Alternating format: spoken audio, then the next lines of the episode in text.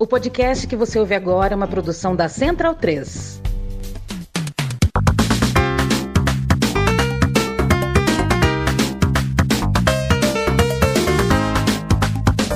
Bem-vindo e bem-vinda ao podcast O Monolito. O Monolito está no ar com edição nova. Eu me chamo Leandro a mim e hoje falei com a Júlia Gavilan.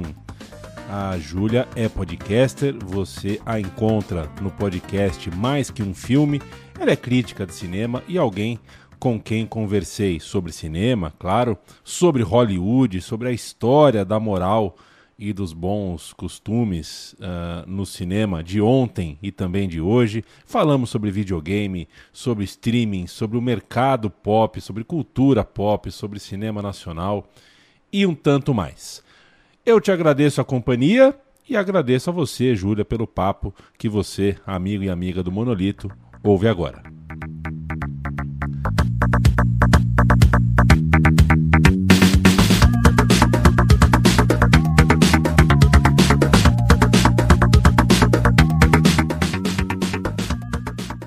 Júlia Gavilã, agradeço por você estar aqui no Monolito. É, como é bom conversar com um podcaster, sabe? A gente colocou para gravar, eu aqui, você aqui, e a gente casou bonitinho, né? Oi, oi, testando, um, dois. Na mesma importante. hora. É muito importante uh, o famoso um, dois, três, testando cavala, pedra. Ô, Júlia, você voltou ao cinema já?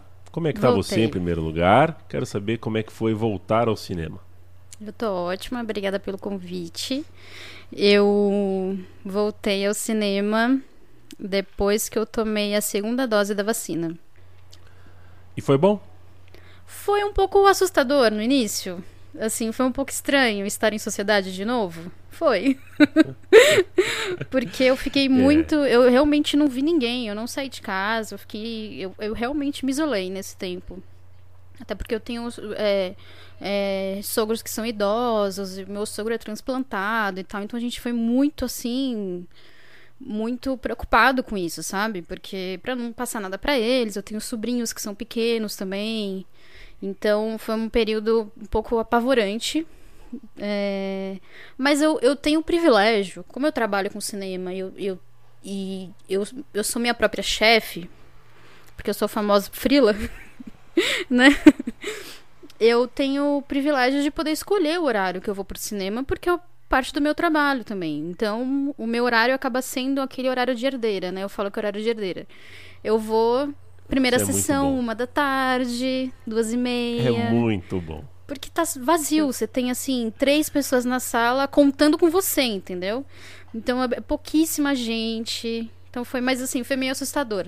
Ir de novo, encontrar as pessoas e tal. Mas acho que com o tempo eu fui me acostumando a conviver com as pessoas de novo, mesmo com uma certa distância ainda eu sou capaz de fazer um sacrifício para mudar horário para conseguir pegar o cinema no contrafluxo. É muito bom esse cineminha é uma muito. da tarde. Nossa, é o melhor hum. horário. É o melhor que tem. É muito bom.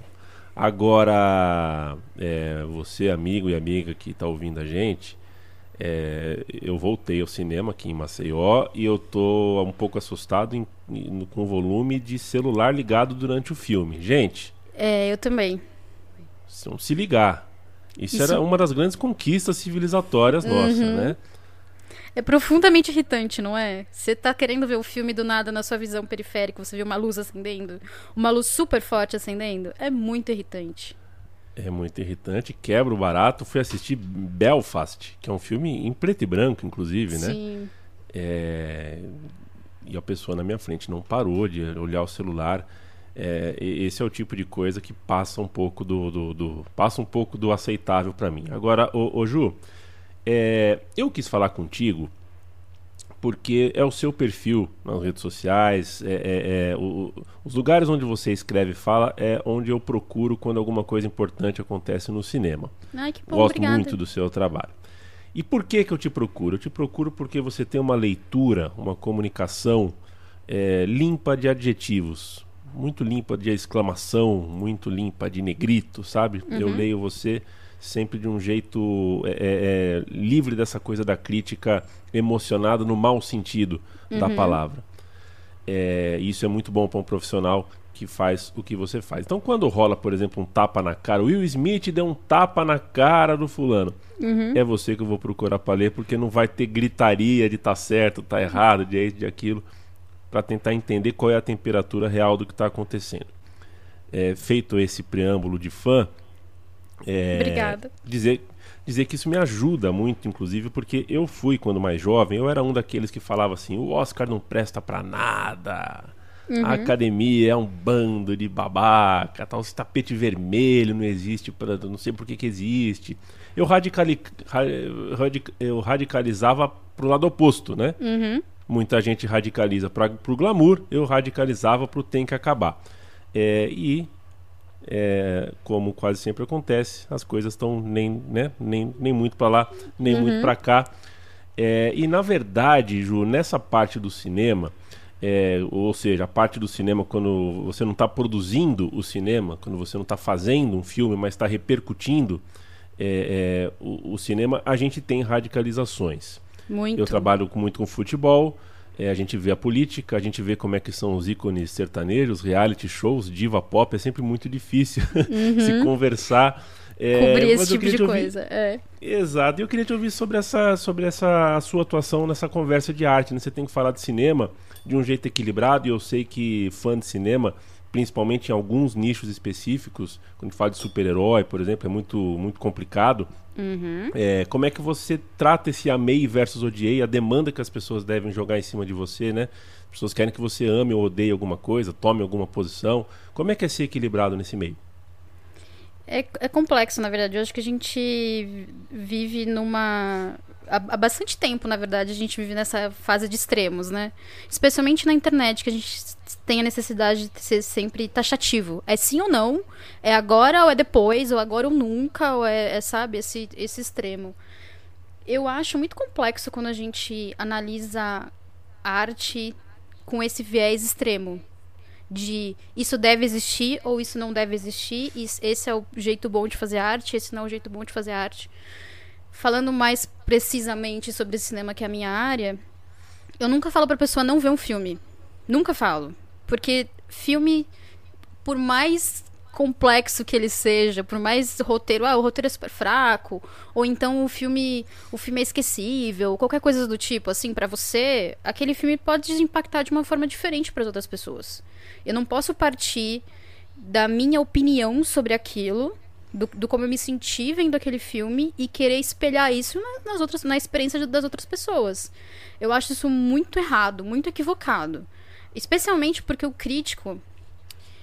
Nesse momento, existe uma, uma, uma, uma visão muito complexa do que é um crítico. Porque as pessoas entendem que um crítico, ele deve, ao mesmo tempo, te direcionar do que você deve ver, o que não é. O crítico só está criticando, ele só está comentando com base no, no conhecimento técnico que ele tem.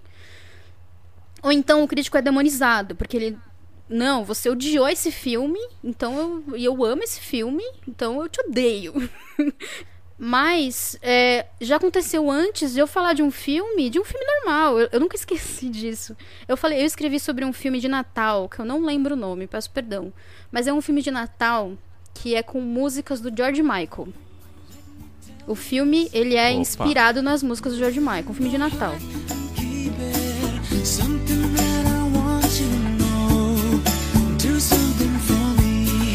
Listen to my story. Maybe we'll have something to show. You tell me you're cold on. E eu não gostei do filme. E eu gosto desse tipo de filme. Eu gosto de filmes que relaxam. Eu não tenho um lance de, ah, eu gosto só desse tipo de história. Eu só gosto desse tipo de história eu gosto do que eu gosto. Surgiu, assisti, gostei, seguiu, segue o baile. Não gostei, segue o baile também. E aí eu eu escrevi sobre o filme e eu fui massacrada por não foi por muita gente, mas assim, algumas pessoas surgiram muito bravas comigo porque eu não gostei de um filme de Natal que era baseado em músicas do George Michael. Assim, eu peguei, eu, eu acabei criticando duas coisas que são supremas, que é Natal histórias natalinas e o George Michael. Sendo que eu não tava criticando nenhuma das coisas diretamente, eu tava fazendo uma crítica ao filme. Sabe? Então, é, isso é muito engraçado, porque as pessoas acham que elas são extremas. muito extremas. Eu acho que hoje em dia a análise tá muito extrema também. Eu vejo umas É. análises de umas pessoas que elas são. Você não acha que elas estão muito extremas? Que elas estão tipo. Esse filme é maravilhoso ou esse filme é horroroso. Não tem um meio termo pras coisas. É, você disse que, que, que não fala pra ninguém não ver tal filme, né? Eu lembro do meu amigo, meu irmão Paulo Júnior, que diz que não existe filme é, imperdível, né? É, que é o outro lado também da coisa. Também você não precisa chegar. Assim, se você não assistiu é, Dança com Lobos, tá tudo bem. Não é um filme. Não existe filme obrigatório. Você tem que ver esse filme. Assiste quando tá afim, assiste quando tá numa boa.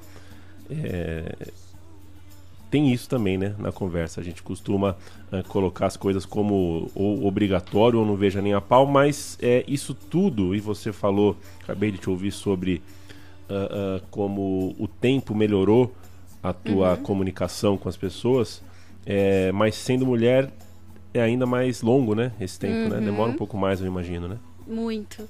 E é, é engraçado você falar isso, porque é, o meu Twitter é, é basicamente sobre isso. Claro que eu falo sobre outros assuntos, mas o meu trabalho é direcionado para cinema há bastante tempo. Cinema falando online sobre isso.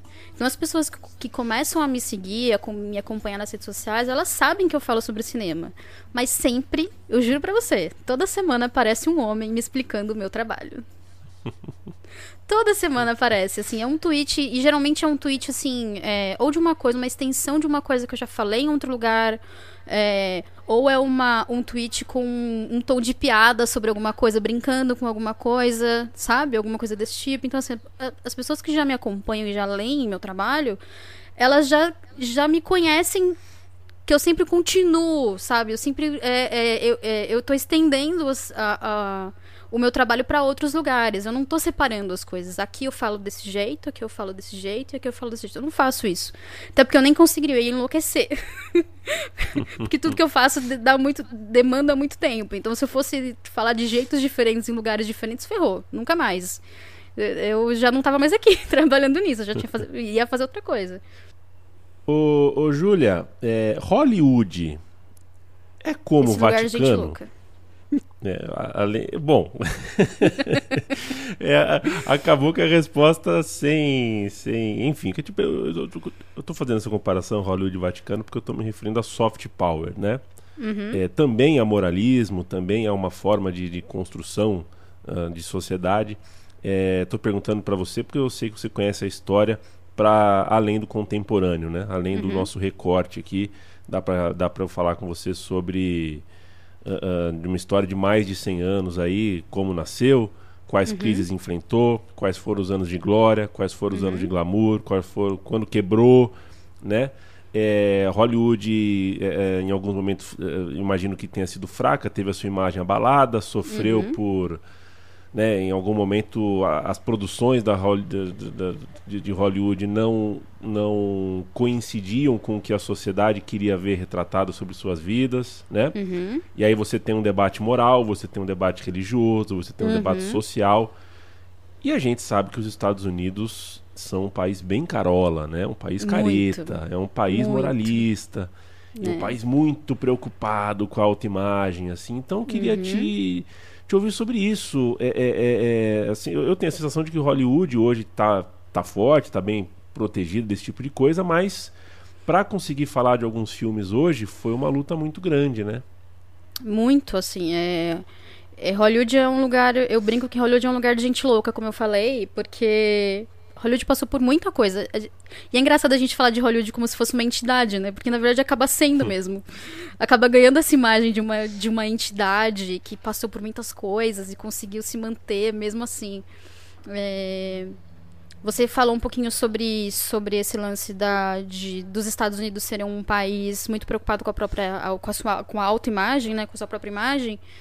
E, e Hollywood é um, um exemplo perfeito disso. Porque a gente teve uma época de censura, né, que era o Código Reis, que era um código de censura aprovado pelos estúdios, que eles, eles criaram esse código como uma forma de não ter envolvimento do governo no que eles queriam fazer nos filmes. Então era uma forma de, olha, tá bom, a gente se autorregula para não ter envolvimento direto do governo aqui, porque poderia piorar, né? E aí, quando se envolve governo, realmente, você toma uma decisão governamental, para você conseguir retirar isso depois, vai uma luta muito maior do que o próprio estúdio decidir falar, não, tem assuntos que eu não vou falar mais. É... E é muito curioso, porque assim, Hollywood é um lugar que ele, que ele passou por muita coisa, mas ele ainda carrega muito dessa imagem moral. Como a gente, você começou falando do Will Smith, e é exatamente essa, essa, essa ideia do Will Smith, que é essa visão moral. É, que é um exemplo perfeito, na real, assim, do que, de, de, como lidaram com a, com a história do Will Smith. Eles escolheram um lado, que foi o lado do Will Smith, é, obviamente, não estou aqui falando que violência é uma coisa legal, é bom esclarecer. porque eu já tinha comentado sobre isso, sobre lados antes, e uma uhum. pessoa, um cara, um homem, falou para mim: ah, você está dizendo que violência é legal. Eu falei, não foi isso que eu disse, em momento nenhum. Esse lance sobre o Código Reis, que acabou sendo um, um acabou criando um vestígio, na verdade, até hoje, é uma ideia de é, a gente pode, a gente não pode falar sobre determinados assuntos para determinados públicos. Só que naquela época, Hollywood ela não tinha um código de classificação, não tinha uma classificação etária como a gente tem hoje. Na verdade, a classificação etária nasceu a partir do fim do código. Né? O código acabou e falou: não, tá uhum. bom, vai. Agora as, audi as audiências específicas podem assistir, assistir coisas específicas.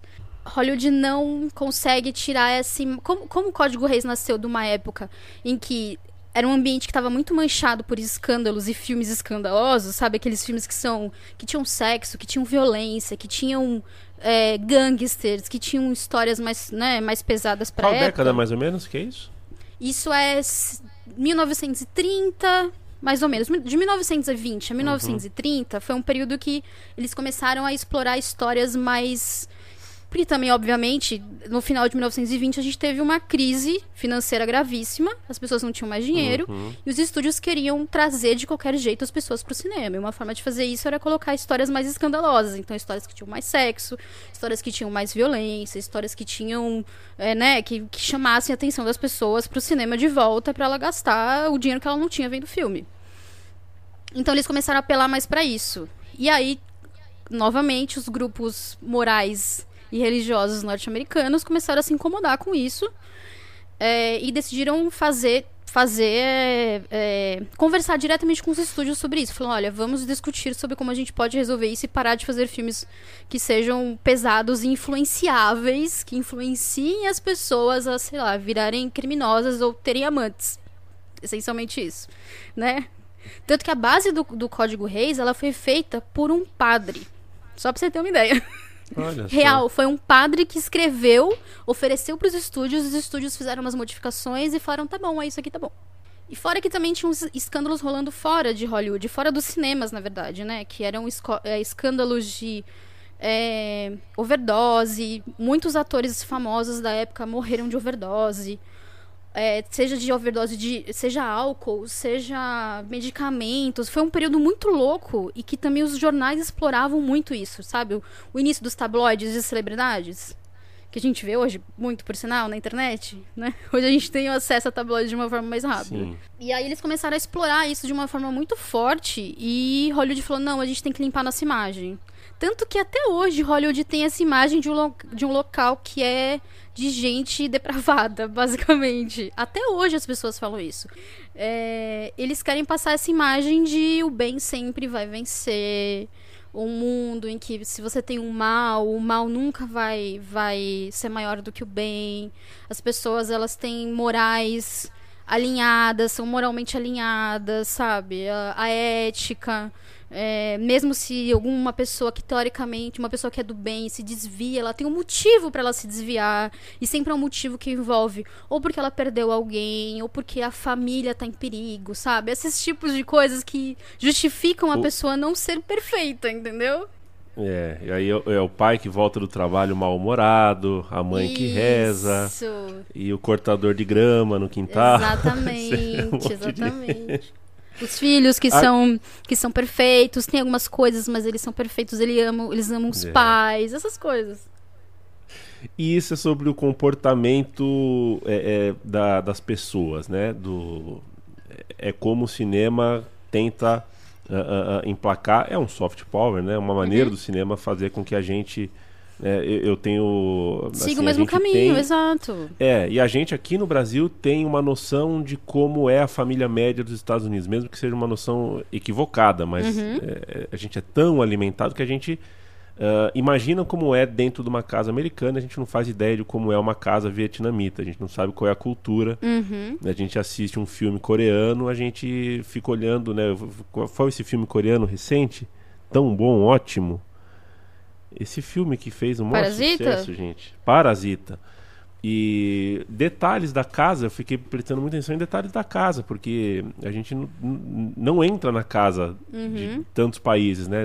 Entre aspas, entrar nessa coisa de como organiza, como é um armário, como é uma estante, isso é, é- é- isso isso pode parecer pouco, mas a gente vê muito dos Estados Unidos, muito de um pouco de alguns outros países e nada da maioria deles. Sabe lá o que passa no cinema da Índia, toda essa indústria, né? Cinema É, russo. e é engraçado você falar isso, porque assim, tem uma, uma, uma questão que é o fato de quando a gente.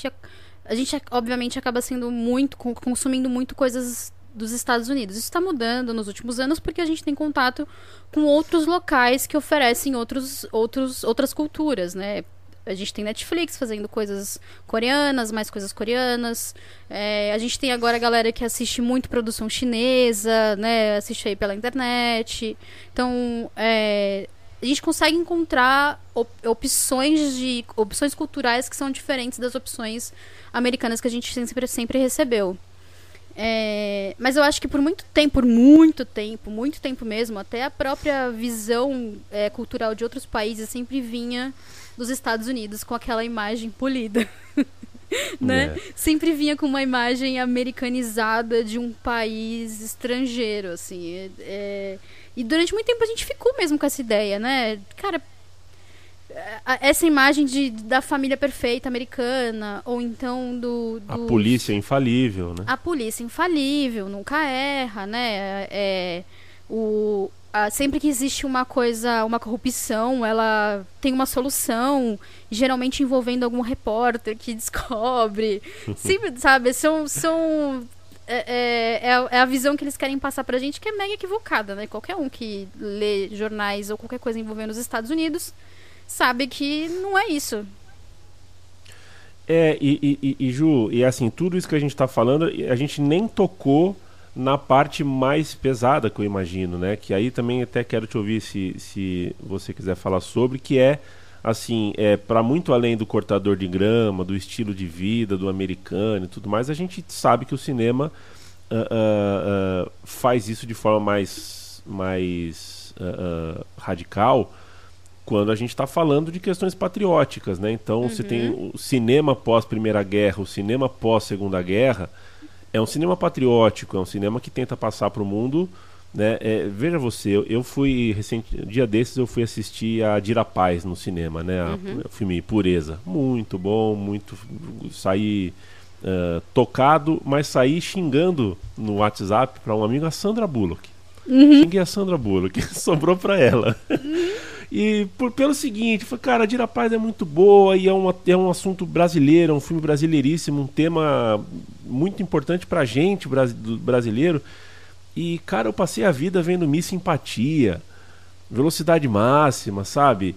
É, um monte de filme que, pô, não precisava estar aqui, sabe? Não precisava ficar vendo carro explodindo, gente salvando o mundo. Faz parte da cultura, mas, poxa vida, às vezes me bate o fundo o déficit de história brasileira que a gente tem através do cinema. É muito pouco, eu sei, tem, tem muito pouco filme sobre, sobre trabalho escravo no Brasil. Tem muito pouco ah, ah, filme sobre histórias que são interessantes para a gente debater é, é, filme, é, questões como de raça, o filme do Lázaro Ramos cumpre esse papel recente, ah, questões da vida nordestina, como Bacurau recentemente conseguiu penetrar no dia a dia nosso. É, mas aí é, é, foi por causa disso que sobrou para Sandra Bullock. Agora eu queria te ouvir sobre essa coisa é, do, do- do cinema como, como propaganda mesmo, patriótica, né? Sabe lá o que vai ser do cinema ucraniano da próxima década, por exemplo? Como que eles vão contar essa história? Já estava rolando, né? Na verdade, já, já nos últimos anos o cinema ucraniano, ucraniano já estava contando histórias sobre é, invasão russa, histórias sobre ameaça russa já há bastante tempo. Tanto que vários dos cineastas que faziam esses filmes já não estavam mais na Rússia, eles já estavam em outros países quando iniciou o conflito. É... Você falou sobre, esse, sobre essa questão da Primeira e da Segunda Guerra. É, a, o, o, cinema como propaganda de guerra. Eu tenho um podcast, por sinal, que eu falo exatamente sobre isso, do cinema como propaganda de guerra. Eu tenho um episódio disso. É, o cinema como propaganda de guerra é uma coisa muito. Falando já que a gente está falando dos Estados Unidos, é difícil não falar sobre guerras quando a gente fala dos Estados Unidos, né? Hum, Mas é porque foi daí que eles começaram a perceber que o cinema era uma, uma, uma, uma fonte muito importante para você influenciar pessoas, muitas pessoas ao mesmo tempo. E sem, sem as pessoas perceberem que elas estão sendo influenciadas. Os Estados Unidos, na Segunda Guerra Mundial, eles começaram a usar isso de forma institucional, né? É, porque era uma, um, um, jeito de convencer as pessoas a ajudarem no esforço de guerra, porque eles precisavam. É, além, claro, de alistamento, mas especialmente sobre o esforço de guerra. Tem uma, uma. Ainda sobre o Código Reis, isso é curioso, né? O Código Reis, eles tinham uma das regras do código que dizia que nenhum filme poderia, que nenhum filme feito sobre, pelos estúdios, né? Poderia, dentro do código dos estúdios, poderia é, contar uma história que colocasse um país sobre uma ótica desfavorável. Não podia usar uma bandeira de um país de forma desfavorável, não podia falar sobre raças, mas ao mesmo tempo não podia ter histórias que tivessem pessoas brancas e negras relacionando, né? Controvérsias é. aí, né? Curioso, né? Não pode, não pode falar coisa. sobre raças, mas não, não pode ter pessoas negras e brancas se beijando na tela o Hollywood já estava começando a contar, tentando contar histórias que falassem sobre a Segunda Guerra Mundial. É, só que ainda os estúdios não permitiam isso por conta do código. E aí eles descobriram, eles acabaram descobrindo que existia uma rede de espionagem nazista trabalhando em Hollywood que usava o código para não passar esse tipo de filme, não passar esses, esses roteiros não passarem, roteiros que colocavam nazistas é, como vilões, como obviamente são, ou então é, colocavam os nazistas com uma ótica mais cômica, sabe, como bobalhões ou pessoas desprovidas de inteligência e coisas do tipo, que a gente mais tarde acabou vendo quando eles começaram a contar essas histórias. É, mas o, o, esse período de, de, de, do, cinema de, do cinema de guerra mesmo, usado como propaganda de guerra, foi ali que Hollywood percebeu que, olha, interessante, quer dizer que eu posso começar a falar com as pessoas sobre as coisas que eu quero que elas façam, mas sem mandar as pessoas fazerem isso que eu quero que elas façam. Interessante. E aí, cara, foi uma. A partir dali é uma geração de filmes que é sobre é, a que é sobre a Guerra Fria, depois, depois da, da, Segunda Guerra, né? Você tem filmes sobre a Guerra Fria, você tem, gente, Rambo. Rambo, saca? Rambo. Vamos, vamos falar de Rambo? Rambo é um exemplo perfeito da, do tipo de filme que, as, que os Estados Unidos querem contar para as pessoas, da imagem deles. Se você assistiu Rambo e você não sabe nada sobre a Guerra do Vietnã, você acha que os Estados Unidos ganharam. sabe? E aí, quando você coloca na cabeça das pessoas esse tipo de ideia, as pessoas falam: ah, eu não preciso do governo, eu posso vencer sozinho. É. Pra que serviço de saúde público? Nada. Eu posso vencer na vida e ter grana o suficiente para pagar uma cirurgia do coração, entendeu? É, e se não tiver, é, faz que nem o Denzel Washington e sequestra o hospital. Exatamente. Né? Esqueci. Eu sempre, eu nunca consigo. Eu sou, de, eu sou do time que não lembra os nomes. Eu lembro dos filmes, mas não lembro do nome dos filmes. Bem, acontece. Faz parte. Ô, ô Ju, você. Eu queria te ouvir sobre como você enxerga a situação dos streamings é, é, a gente tem um movimento de lei em alguns uhum. países que obriga essas operadoras, a Netflix, por exemplo, a custear produções nos, nos, locais onde ela funciona. Se ela opera no Brasil, ela tem que custear alguma produção aqui para gerar emprego para a indústria uh, audiovisual brasileira. Afinal de contas, ela está ganhando dinheiro, está recolhendo claro. dinheiro de assinantes brasileiros. É, a indústria brasileira, no caso, uh, assim, é, aconteceu alguma coisa no fim de 2018, né? É, a Cinemateca é um símbolo de, de como uhum. o cinema brasileiro está sendo tratado. É, mas a, a, gente tem hoje, né? Para usar o exemplo da Netflix, tem produção. A Netflix está produzindo aqui. Uhum. É, só que ela tem o direito de cortar. Se amanhã ela quiser não fazer mais nada, não pôr mais um real aqui na indústria, ela pode. Ela Sim. não é obrigada a gerar estes empregos. É, eu acho isso muito preocupante para uma pessoa que trabalha com audiovisual. Ela está contando com essa, né, com esse, ela está pensando que pô, em 2023 eu vou ter, vai pingar alguma coisa no Netflix para eu trabalhar. Pode ser que não pingue, isso me preocupa muito. Agora uhum. eu queria saber olhando, assim, olhando o consumo, o hábito das pessoas, né? E, e assim os streams nesse sentido estão muito bem, são sei lá milhões de assinaturas por dia nos variados serviços de streaming milhões e milhões mesmo no mundo inteiro uhum. assinam todo dia. É, mas o pacote como um todo, você enxerga com alguma preocupação? É uma coisa sustentável? As pessoas estão realmente consumindo de um jeito que você uh, uh, acha que está legal ou não? Essa é uma pergunta complexa demais, assim, porque é muito difícil a gente é, discutir uma, um, consumo, sabe? É, as novas, os novos consumos, como a gente consome cultura agora, como a gente consome entretenimento agora, quando as coisas ainda estão em desenvolvimento, sabe? Quando as coisas ainda estão acontecendo. Mas a gente pode falar do que aconteceu até agora. É... Sem dúvida nenhuma, o streaming mudou a forma como a gente consome cultura e como a gente consome entretenimento. Sem dúvida nenhuma.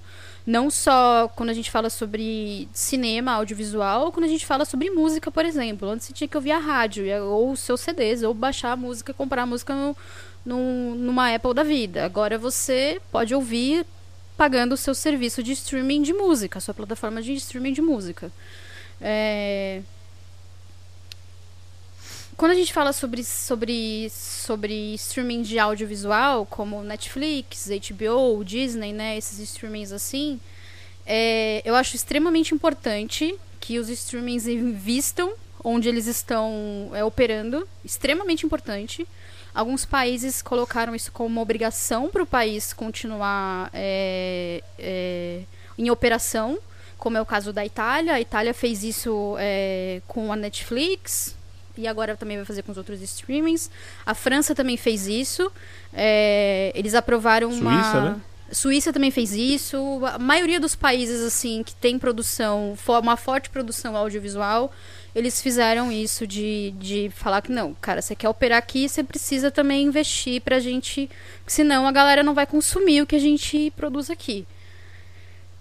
É... A, o, o, Brasil é o lugar que que é sempre com a. A, tá, a corda tá sempre meio solta, né?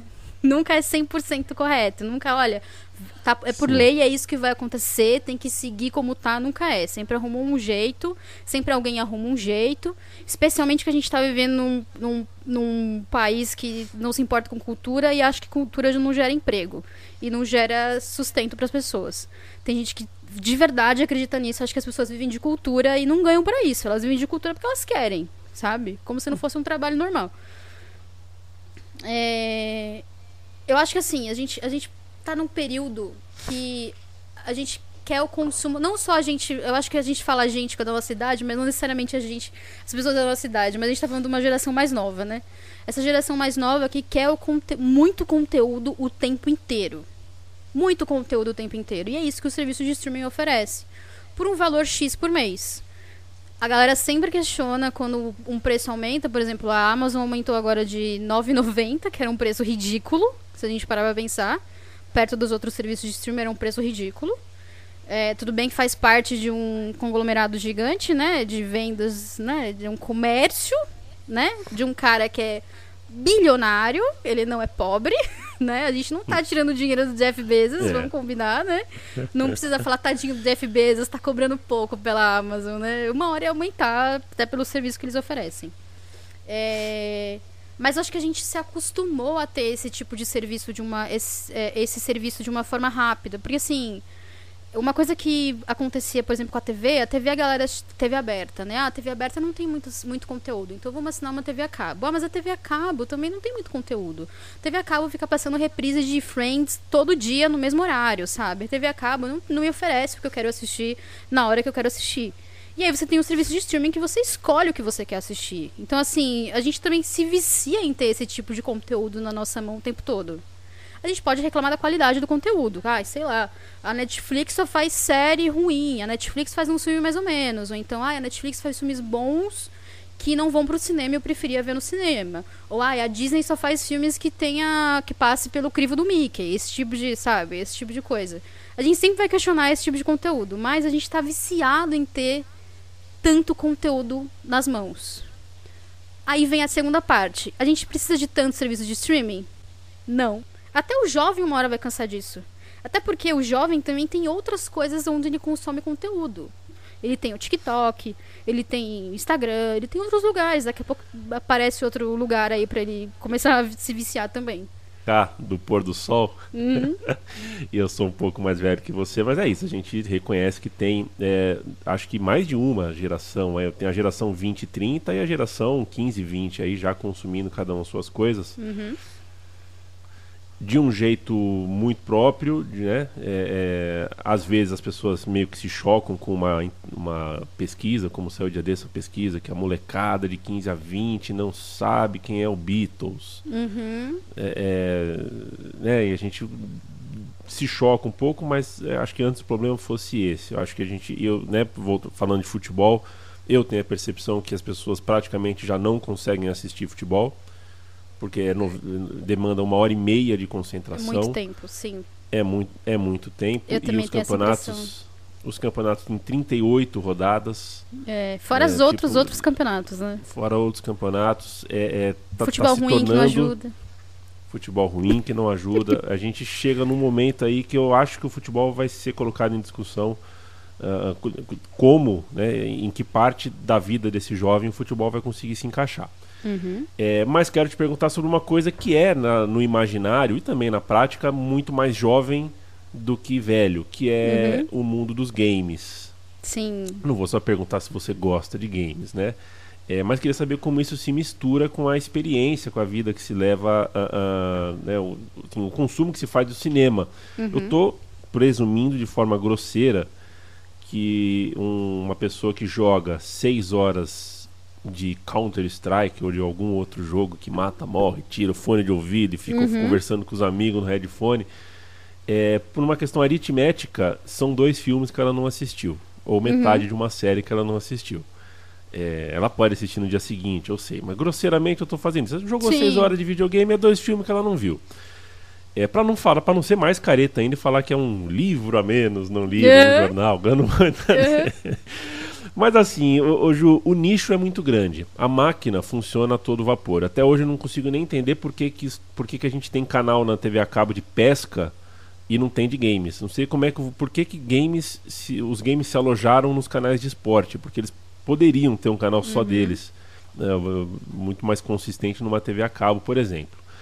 É, mas quero, quero enfim, te ouvir sobre essa linguagem. Não sei se é, se é a linguagem, se é a estética. É, é algo para mim muito difícil de virar notícia, muito difícil de sair da bolha, porque tem uma é quase um dialeto ali o mundo dos games hoje é um, é, tem uma linguagem muito difícil. É, mas eu não sei, eu tô inventando essa rivalidade entre o game e o cinema. Eles disputam alguma coisa mesmo? Disputam muito. Qualquer coisa que disputa atenção e disputa tempo é uma rivalidade pro cinema. É, eu acho que a gente pode até trazer isso pra academia, por exemplo, usar, usar como, como a galera coloca como santo graal do cinema norte-americano, que é a academia de artes e ciências cinematográficas. É, a academia há algum tempo a gente está com essa discussão sobre o que, que vai acontecer com, o que, que vai acontecer com o Oscar. Porque o Oscar, durante os últimos, vamos colocar os últimos anos aí, três, de 5 a 4 anos, 5, 3 anos mais ou menos de de cá pra cá, né? Se a gente colocar assim, pensar, chutar, chutar, chutar baixo, né? Porque na verdade é mais tempo que isso. A gente tá vendo a academia perdendo audiência com o Oscar. Simplesmente não tem audiência. Porque as pessoas não estão interessadas em passar quatro horas sentadas na frente da televisão para assistir entregas de prêmios. As pessoas não querem ver isso. Quatro horas, cara. Eu, eu assisto isso porque é meu trabalho. Porque dá, dá, bate às três horas já dá. Não, tá bom já. Dá uma corrida aí porque eu não aguento mais. Dá logo esse, esse prêmio aí, porque não, não quero mais uma piada sobre, sei lá, X, sobre a cultura americana. Não tô, me- não tô interessada numa piada sobre a cultura americana, sabe? Eu quero que entregue logo esse prêmio pra eu ir dormir. Então eles estão alguns anos discutindo sobre como a gente vai como aumentar a audiência do Oscar e para isso passa pelos jovens, que é aí que a gente entra na rivalidade com outros tipos de entretenimento. O jovem hoje, não só o jovem, mas a gente, né? Tudo depende do nosso interesse. Mas falando assim sobre essa, essa, essa camada social que são os jovens, é que eles têm mais tempo para gastar com coisas, seja seis horas jogando um jogo, ou seja seis horas assistindo uma série inteira da Netflix numa tacada só. É... O, o, o, o, videogame é um negócio que ele tá. Quem faz parte desse universo dos games não sai. Porque você sempre tem uma novidade. Mas na verdade é uma relação muito mais complexa de Hollywood está fazendo só esse tipo de filme e oferecendo esse tipo de filme numa escala muito grande. Aí a gente fala sobre distribuição, sei lá, ser mil salas no mesmo filme. Você vai no cinema, chega na porta do cinema, você tem. Num cinema que tem 12 salas, nove são de um mesmo filme, né? Então, assim, quando você, você só joga esse tipo de conteúdo para as pessoas assistirem consumirem, é só isso que elas vão ter de referência. E aí o jovem, de novo, a entidade do jovem, que tá lá jogando o jogo dele, que tem atualizações, sei lá, de 3 a 3 meses, que o jogo está sempre oferecendo que modificações que a comunidade do jogo quer, e ele está sendo ouvido, e ele continua se divertindo porque ele também tá, também é uma questão social, porque ele está jogando com os amigos, ou porque ele está vendo uma live com os amigos, ou porque, sabe, também é uma coisa, não é uma coisa solitária o jogo hoje em dia, é uma coisa mais comunitária. Então assim, é, é difícil você você colocar, você você disputar atenção com esse tipo de conteúdo. É, eu nunca tinha parado para pensar nessa questão da demanda do cinema mesmo. É, de fato é, é, tem, é, muito pouco muito pouco diverso, né? Uhum. O, o, leque é muito pouco diverso, os, o lugar é muito pouco diverso, quer dizer, cada vez mais é só no, só no shopping, né? Só o cinema shopping, é. é. associado a shopping. Você vai no então cinema no shopping, por exemplo? Você eu vai vou no cinema, cinema no shopping. Porque é o que tem, né? É, aqui, é o que tem. Pois é. É o que tem. Então, é, é, é de fato. E ainda, é, é, a, a, gente, né, o que eu percebo é que se você está com a internet mais ou menos e procura alguma coisa, digita no Google e demora 5 segundos para o resultado aparecer, a pessoa já deu uma espiada numa outra aba. Uhum. É, se um jogo de futebol que tem 90 minutos, não nos esqueçamos, 30 desses 90 minutos a bola está parada. Uhum é, é a hora de você olhar uma coisinha, é a hora de você fazer uma coisinha. Pega o celular, não sei o que, dá uma checada no, no, WhatsApp. Vai fazer uma coisa para comer, vai dar uma volta. É. Então a gente realmente tem essa. Tem, tem, tem esse desafio. E tá muito cara a pipoca também, né, Ju? Se a pipoca uhum. fosse mais barata, tá, dava tudo pra ir caro. mais no cinema também. Tá tudo muito caro. É. Nossa, é, é uma coisa inacreditável, assim. o preço tá caro e você senta no cinema e você vê, sei lá, sete propagandas seguidas de, de marcas caríssimas, entendeu? Você fala, por que eu tô pagando cinema, cara? Tô, tipo, dia normal, sabe? É, não é todo mundo que tem um privilégio como eu, que eu, tenho, eu tenho a sorte de poder assistir num horário decente, como eu falei. Decente assim, no sentido de o ambiente vazio, não tá lotado. Eu também uso, uh, tenho eu também tenho um. Pago menos, eu pago metade do preço, porque eu vou no dia que dá metade do preço, sabe? Então tem várias coisas que são. que afastam a galera de assistir um filme. É, é complicado. É, é, é, é quando você tem a mistura entre o que é espetáculo da cultura e cultura do espetáculo. Uhum. E quando o evento passa a ser de fato mais um obstáculo um obstáculo do que uma, uma, uma opção orgânica, natural. Isso explica, em certa medida, é, o porquê que a gente tem, em contrapartida, nas grandes cidades, mostras de cinema muito razoáveis, muito interessantes, uhum. com um público muito baixo. É, porque de alguma forma não não está lido pelo público como um lugar de um onde vai ter um evento e uma coisa espetacular, né? Porque uhum. não está dentro dessa cultura do espetáculo. É, e a culpa nunca, de fato, Ju, a culpa nunca. E a gente trabalha com podcast, a gente sabe bem, né? Porque tanto a gente se, tanto discute-se sobre a qual é o público do podcast e, uhum. tem gente que ainda critica, acha que o público deveria ter a, a ação, tomar atitude, se, se ocupar mais de ouvir o podcast e tal. E a gente sabe que a, a culpa nunca é do, do consumidor, do público final. O público final vai, vai consumir aquilo que, que chegar de um jeito que se comunique bem com ele e que faça é. parte da rotina dele, né? Do dia a dia, que consiga se encaixar sem ser um intruso no dia a dia dele. O cinema, por mais de 100 anos, conseguiu ser, eu também acredito que ele vai continuar sendo. Ô Ju, é... eu te agradeço demais por estar aqui. Ah, obrigada. Tá? Para além do tempo que a gente. A gente dividiu o estúdio da Central 3 por um tempo, né? Um tempo que. que Sim. Eu, eu, o podcast do Judão era gravado lá, o asterisco, e eu me ressinto pela forma como acabou. É algo que uhum. eu, eu, eu, eu, teria feito diferente. Se eu pudesse voltar no tempo, faria algumas coisas diferentes. Mas é. são coisas que um dia a gente conversa e uhum. sem microfones. Né? Coisas que, que a gente deve conversar uh, como amigos que somos. É, mas aquele tempo foi muito bom, deixo, isso eu deixo registrado em microfone, aquele tempo foi um tempo muito legal para mim, como esse tempo, essa quase hora aqui que a gente passou conversando, também foi muito legal, e como é legal, não se esqueça disso, uh, eu, você tem aqui um, um, leitor, um cara que está sempre interessado ah, em saber obrigada. aquilo que você diz e pensa sobre cinema e sobre cultura uh, popular em geral. O Ju, quem quiser fazer a mesma coisa que eu e te seguir, te acompanhar, uh, conhecer teu trabalho, faz o quê? Eu só queria dizer que é uma honra te ter como meu, meu leitor, meu ouvinte. É, eu admiro muito, muito, admiro muito seu trabalho, eu acho que já, já te disse isso. É, é engraçado porque na época do podcast do Asterisco, do Asterisco e é, na época que a gente gravava sempre, né, e tal, é, foi aquele período que eu decidi voltar de vez pro podcast. Que eu decidi que né, eu vou fazer um podcast. E eu tenho um podcast hoje exatamente por conta desse período. Então eu levo ele muito, sabe, no meu coração de verdade, assim, não só profissional, mas com muito carinho. É, eu tenho um podcast chamado Mais Que Um Filme, que eu conto histórias sobre gêneros, pessoas e períodos importantes do cinema. Então eu tenho um podcast que eu falo sobre o Código Reis. Se você, o ouvinte querido, estiver mais curioso, lá eu explico, falo do, do exemplos e tudo mais. Lá é bem completo. É, também um sobre outros filmes, sobre outros, outros, outros temas de outros filmes também.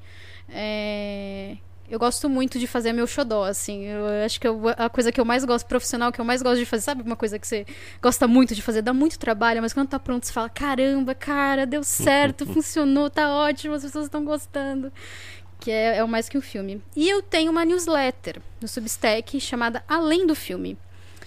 Lá, é, toda sexta-feira eu, eu mando para vocês, para os ouvintes, eu mando um resumo das notícias mais importantes envolvendo é, cinema, né? O foco é sempre cinema. Então eu explico as coisas de uma forma detalhada, mas não de uma forma extensa e chata, eu prometo, tá? Eu vou direto ao ponto e eu explico direitinho e o que, e o que, que pode acontecer, repercussões da, das coisas que eu coloco por lá e tudo mais. E lá eu também dou dicas de coisas que vocês podem assistir. É, é basicamente também eu tenho um cantinho lá para falar sobre sobre o que eu ando vendo por aí, as coisas que são mais interessantes, o que eu ando gostando. Enfim, lá é meu também meu cantinho. É isso. E você me encontra nas redes sociais como Júlia Gavilã. Com dois L's. Com dois L's. Um beijo, Ju. Beijo.